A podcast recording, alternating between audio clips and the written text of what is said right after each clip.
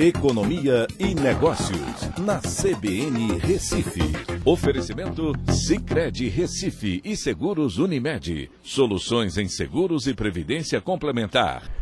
Olá, amigos, tudo bem? No podcast de hoje eu vou falar sobre o Congresso Nacional que aprovou o orçamento de 2022, incluindo um fundo eleitoral de 4,9 bilhões, 16,5 bilhões em emendas de relator e um déficit nas contas de 79,3 bilhões.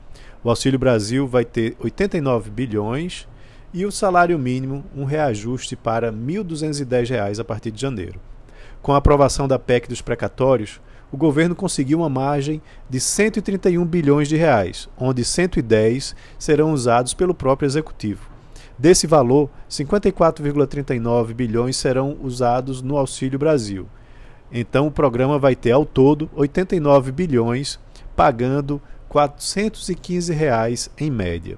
A área de saúde terá mais de 147 bilhões e a de educação 113 bilhões. Os deputados aprovaram em ampla maioria e o Senado também.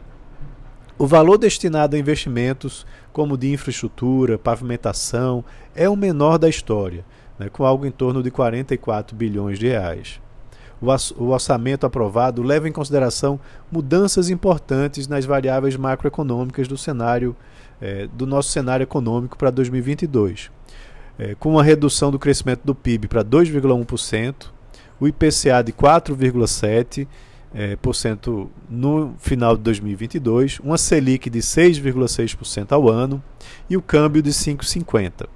Só que esses, essas variáveis ainda estão bastante otimistas, o que devem trazer dificuldades para é, a execução desse orçamento, principalmente quando chegar mais próximo ao final de 2022. O orçamento conta com 1,9 bilhão de vale gás para custear 50% do gás de cozinha às famílias de baixa renda por cinco anos, atendendo 5,5 milhões de famílias aproximadamente.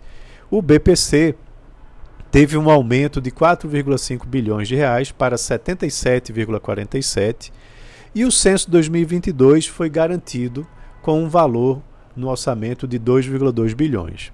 As eleições terão um orçamento de 4,9 bilhões. E quando você soma ao fundo partidário, que vai ter uma verba de 1,1 bilhão, os políticos brasileiros terão 6 bilhões de reais para gastar no ano que vem, muito além das estimativas que falam que seria necessário somente 2 bilhões de reais para bancar partidos e eleição em 2022. As emendas parlamentares eh, totalizaram 6.689 entre individuais e coletivas e, e tiveram um orçamento aprovado de 16,5 bilhões, mas com algumas amarras: 4,68 bi para a saúde, 1,25 bi para assistência social, 880 milhões para educação básica e 60 milhões para esgotamento sanitário. Importante dizer que o substitutivo do relator apresenta agora um déficit das contas públicas de 79,3 bilhões de reais. É um valor inferior à meta prevista para a LDO 2022, que era de 170,5 bilhões mas superior aos 49,6 bilhões previstos na lei orçamentária. Com esse déficit, o equilíbrio fiscal né, que o Brasil precisa atingir continua distante. Então é isso. Um abraço a todos e até a próxima.